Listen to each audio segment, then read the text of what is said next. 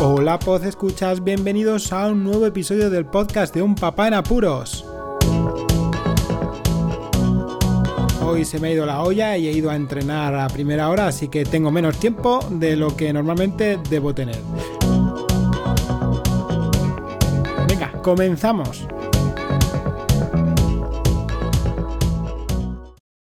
La anécdota de la semana. Esta semana debo hablar de algo que es esencial en el día en el que vivimos, que es que nos han vacunado. Sí, a todo el equipo relacionado con el análisis para el diagnóstico de la COVID-19 de la Universidad de León nos han vacunado. Así que bueno, es la primera dosis, no estamos totalmente vacunados. Acordaos que la inmunidad se recibe de forma completa con una segunda dosis que deberemos recibirla dentro de 21 días. Pero bueno, que aleluya, aleluya, porque sí, estamos ya vacunados y la experiencia fue muy grata porque la verdad es que la persona que nos vacunó, un hacha, mis dieces, como dice mi compañera Bárbara, no notamos ninguno el pinchazo. Fantástico. ¿Qué, hemos notado? Porque fue el viernes, estamos a lunes, eh, de síntomas, de, efectos secundarios, ¿no? Pues hemos notado simplemente dolor en el brazo al primer día, durante la primera parte de la jornada después de la vacunación íbamos poco a poco notando pues, eh, rarezas ¿no? en el brazo, pero al día siguiente era como si me hubieran dado un puñetazo en el hombro, ¿no? Y bueno, sí que estábamos yo creo que todos un poco apáticos, a alguien le subió un poco la febrícula, sobre todo una de mis compañeras que había pasado ya la enfermedad hacía más de 5 o 6 meses. Ayer, cuando me levanté, era como si me hubieran dado fuerzas mm, completamente, como si hubiera sido es un elixir eh, fantástico. Yo creo que entre el tiempo que tampoco acompañó aquí a León y, y bueno, que pasó los, primeros, primeros estos efectos secundarios, ¿no? Pues el cuerpo ya Arríguilo y perfecto. Venga, vamos corriendo al tema del día que si no se me van a echar eh, los minutos encima.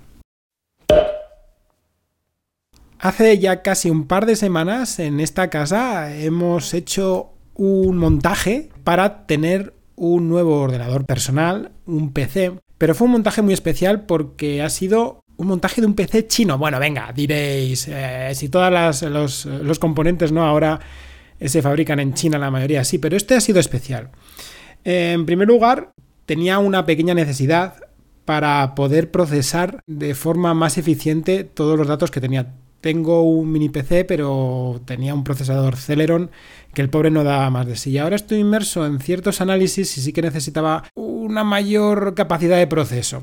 El portátil no quería dejarlo en cualquier sitio en casa. Ahora con toda la gente que estamos aquí viviendo, pues bueno, es un poco complicado mantener quizá un portátil donde donde siguiese eh, realizándose ciertas tareas de proceso. Además, el portátil ya tiene unos 10 añitos y bueno, pues el procesador también, también se ha quedado un poco corto. Era una oportunidad, la de ahora mismo, os comento que es una oportunidad, ¿eh? para enseñar otro tipo de materias relacionadas con su entorno a Marcos. Marcos, con 10 años, vive un momento en el que ve cosas, ¿no? Y cómo funcionan, pero nadie le explica verdaderamente. Y bueno, pues enseñarle un poco también los entresijos, ¿no? De, la informática básica que ha sido montar, montando ¿no? este PC chino, pues ha sido interesante. Y también es un momento en el que pues existen unas ofertazas, ofertazas, esto es ideal ahora mismo en cuanto a los componentes informáticos, ahora os comento cuál, cuál elegí, y también de las opiniones, o sea, ha pasado un tiempo en el que la gente ha ido probando esto y pues, eh, ¿qué es lo que hay? ¿no? que está bien, eh, bien instaurado, que las pruebas han sido buenas y sobre todo porque viene de gente que es un poco exigente con las máquinas y les da tralla que son los gamers.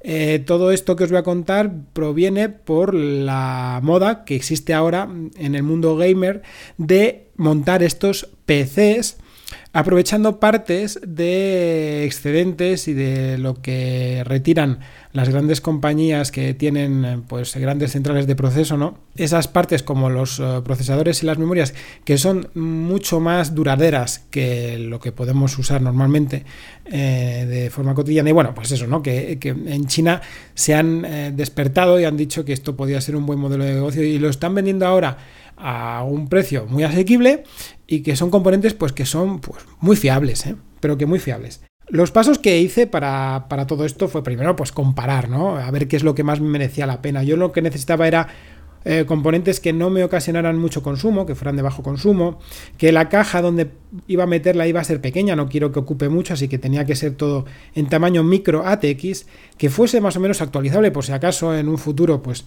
no muy lejano, quisiera pues eh, quizá poner un nuevo procesador para darle más, más eh, capacidad de proceso al ordenador o una gráfica mejor, por ejemplo, ¿no? Que fuera versátil el, el aparato porque tanto para hacer mis labores de proceso, pues también, yo que sé, pues para hacer edición de vídeo, de audio, incluso jugar, porque con, con, Marcos, pues ahora le estoy enseñando que hay otros juegos aparte de los de la tableta que están tanto de moda en los chavales.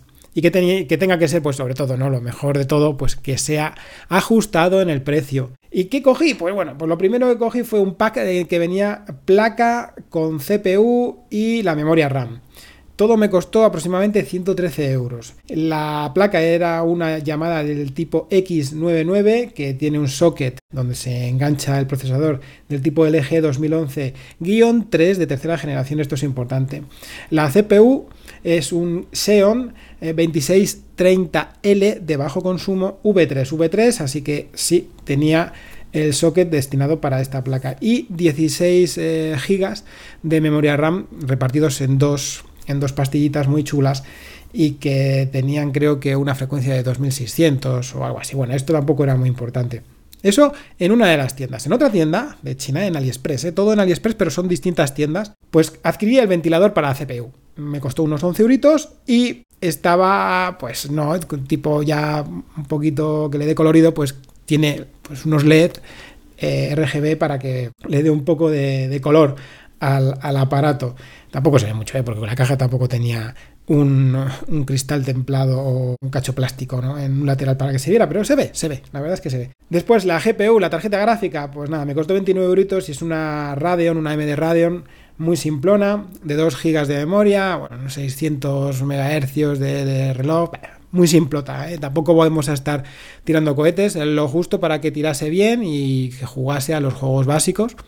Y va bien, va bien, he probado bastantes juegos y, y va bastante bien. Y luego necesitaba la caja y la fuente de alimentación y adquirí una que es de una marca que poco conocida y muy asequible que es Took, T-O-O-Q, TUC, ¿no? También se puede, se puede decir. Y venía pues la caja y la fuente de alimentación. La fuente es de 550 vatios, totalmente básica, ¿no? Para, bueno, que cumple con todos los requerimientos que necesito ahora mismo. No quiero más.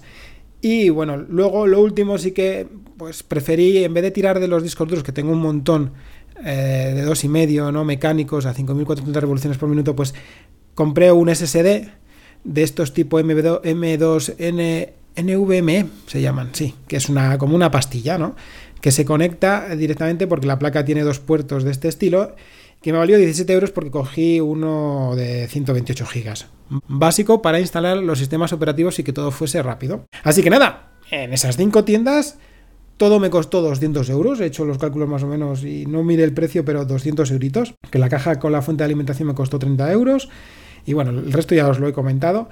Así que eh, lo pedí en esas cinco tiendas el mismo día, 24 de enero, y me decían que iba a llegar pues sobre a finales de febrero. Pues no, el día 8 de febrero estaba todo, estaban todos los componentes ya en casa. El montaje con Marcos fue como la seda. Durante una tarde que pudieron irse eh, los hermanos con su madre para dar un paseíto y dormir la siesta, pues nosotros nos dedicamos rápido a eh, montar la, el pedazo PC chino. Y todo muy bien. Primero, pues como siempre, ¿no? La CPU en la placa junto con la RAM y la, el SSD, el disco SSD, para directamente luego colocarlo dentro de la caja, colocar los cables, montar la GPU, y las conexiones, que eso es lo, es lo que más odio, ¿eh? montar así, eh, conectar todos los, eh, los, conectores ya dentro de la caja, además cuando son cajas pequeñas, ¿no? Pues ya sabes.